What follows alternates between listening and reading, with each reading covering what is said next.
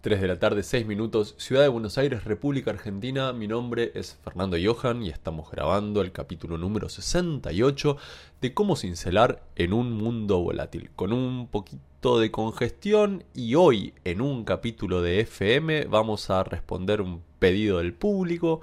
Quédense ahí.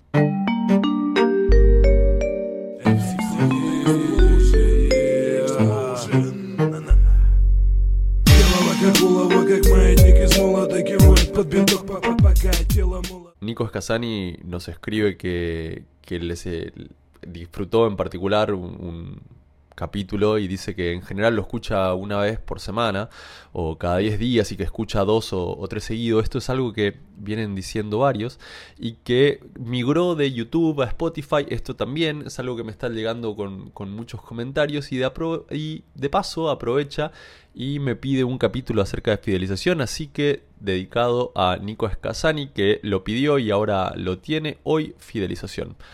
La fidelización de clientes es algo bastante eh, flexible, si se quiere todavía. Es medio tierra de nadie. Porque la fidelización de cliente, hasta más o menos una postura seria de la medición de la fidelización de cliente a partir de las herramientas digitales que brinda Internet, mucho, mucho dato no se tiene. Es decir, a nadie se le escapa que una persona, un, cliente, va a la misma concesionaria a comprar un auto o a renovar el auto cada dos años, todos los años, durante 20 años. Eso a nadie se le escapa. Tampoco a nadie se le escapa que si yo tengo un supermercado, una tienda, una carnicería frente a mi casa, cruzo a, a, comprar a ese lugar cada vez que tengo la necesidad de adquirir los productos o servicios que se venden en el local que tengo enfrente de casa. El punto es que la fidelización del cliente no es tanto que el cliente vuelva, sino cuáles son las acciones que yo tomo para que el cliente no se vaya con la competencia. Y ahí aparece medio un vórtice. Si ustedes ponen fidelización de cliente en, Google, o, peor, si lo ponen en algo más digamos, académico, un, estudio de Harvard Business Review, de Harvard Business Review acerca de cómo se fideliza clientes o cuáles son los resultados de las diferentes acciones de fidelizar clientes, van a encontrar con cierta facilidad, si no se quedan con el primer resultado, cosas que son contradictorias. Si lo buscan con menos seriedad, digamos, si, si lo buscan en los primeros resultados que brinde YouTube, van a encontrar 10, 8, 5, el número que ustedes quieran, maneras de conseguir que los clientes sean fieles a nuestro producto o servicio. Eh, y eso va a venir de distintas maneras. La mayor parte de esas maneras suele venir con formulitas medio vacías. Proveeles un valor superlativo, o mantenete en contacto, o se eh, escucha al cliente. Y yo a todas esas cosas no les tengo ningún, digamos, aprecio particular porque me parecen cosas que los emprendedores hacen de todas formas. Los emprendedores y los que están preocupados por agregar valor, de todas formas escuchan al cliente, de todas formas tratan de llegar a él de manera efectiva, de, escuchar las cosas que les agregan o que les quitan o eh, estar, digamos, sintonizado con lo que el cliente requiere de mi producto o servicio. Lo que pasa menos, sin embargo, es que la fidelización se dé de manera efectiva. Y entonces yo les traje hoy, a pedido de, Nico Scasani, y esto espero que los, eh, los aliente a, realizar más pedidos, eh, así puntuales, que podemos cumplir. Eh, es las tres cosas que no y las tres cosas que sí a la hora de intentar fidelizar clientes. Entonces, tres cosas que no, la número uno. La automatización no va. Fidelizar y automatizar es casi una contradicción. Y ojo, lo digo esto muy a sabiendas de que hay algunos negocios que con la automatización generan cierta recurrencia en el pago por parte del cliente. No es de lo que estamos hablando acá. Lo que estamos hablando es tomar una decisión de automatización para retener al cliente que no se vaya con la competencia y suele ir para el otro lado. Si el cliente ve que mi producto o servicio está automatizado, el cliente enseguida ve una cierta lejanía, una displicencia para con el trato. Y eso eh, es en contra de la automatización. Segunda cosa que no se hace con respecto a la fidelización de clientes es no a la promoción. La promoción no fideliza. Si se quiere, produce lo contrario, produce la espera de la promoción. Si yo todo el tiempo recibo promociones, termino siendo un cliente de promoción. Y eso no es fidelizar. Es más, eso fomenta lo contrario, fomenta que la persona se entrene en buscar promociones. Y si la promoción es hoy mía, bueno, me comprará a mí. Si la promoción es del de al lado, comprará el de al lado. No estoy diciendo no hagan promociones o que no hagamos promociones. No estoy poniéndome en, ese, digamos, marco eh, extremista o fundamentalista. No, lo que estoy diciendo es que las promociones no sirven para fidelizar. Las promociones pueden servir para otros temas. Sirven para posicionar un producto, para posicionar un precio, para promover cierto nuevo valor agregado que estoy tratando de poner en, la mente del cliente. Pero no sirven para fidelizar. Y tercer y último no de la fidelización es no a la improvisación. O sea, las...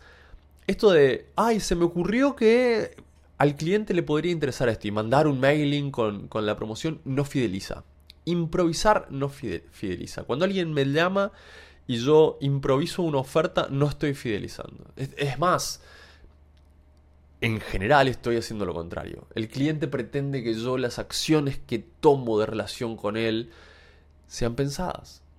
Puede que no sean efectivas, pero que sean pensadas. esa es una expectativa que en el año 2019, siglo XXI, cuando estamos grabando este capítulo, ya es un given, es, un derecho adquirido por parte de los clientes y que los clientes no están dispuestos a, renegociar. Esto obviamente produce un montón de contradicciones en la fuerza de venta, porque la fuerza de venta, por otro lado, está llevada permanentemente a improvisar, porque tiene que hablar con el cliente y cuando habla con el cliente surgen cosas nuevas y cuando surgen cosas nuevas hay que improvisar.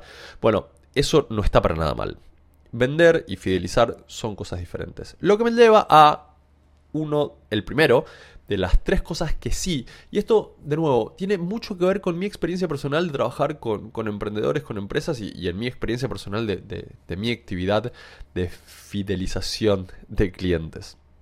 La primera cosa que fideliza al cliente es tratar a los clientes actuales mejor que a los nuevos. Y esto, si ustedes tienen un teléfono celular, saben que las compañías celulares no lo hacen, porque en muchos casos las empresas están estimuladas a conseguir nuevos clientes, pero no tienen un estímulo para retener a los actuales. Es como que, wow, el cliente actual ya está, ya me lo gané y entonces, ¿para qué lo voy a tratar bien? Si yo al cliente que tengo lo trato mejor que el que va a venir, eso sí fideliza.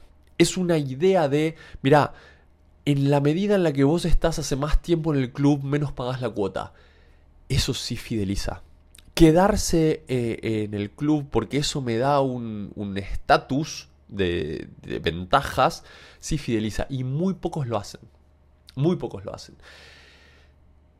Es una de las, yo diría la, técnica más efectiva. Tratar a los clientes actuales mejor que a los clientes nuevos es una de las mejores acciones que yo puedo tomar para fidelizar clientes. La segunda cosa que puedo hacer eh, para fidelizar clientes que es súper efectiva es tener un top of mind lateral. Esto quiere decir, tratar de que el cliente piense en mí a pesar de que no sea exactamente mi producto o servicio el que está necesitando. Hay un ejemplo, lo voy a poner con un ejemplo porque me parece que, se ilustra mejor. Eh, trabajamos hace un tiempo eh, con una empresa que hacía organiza no, mentira, era un marketplace de organizadores de eventos, ¿no? Y e, era un evento particular, el marketplace, porque era un marketplace de organizadores de bodas.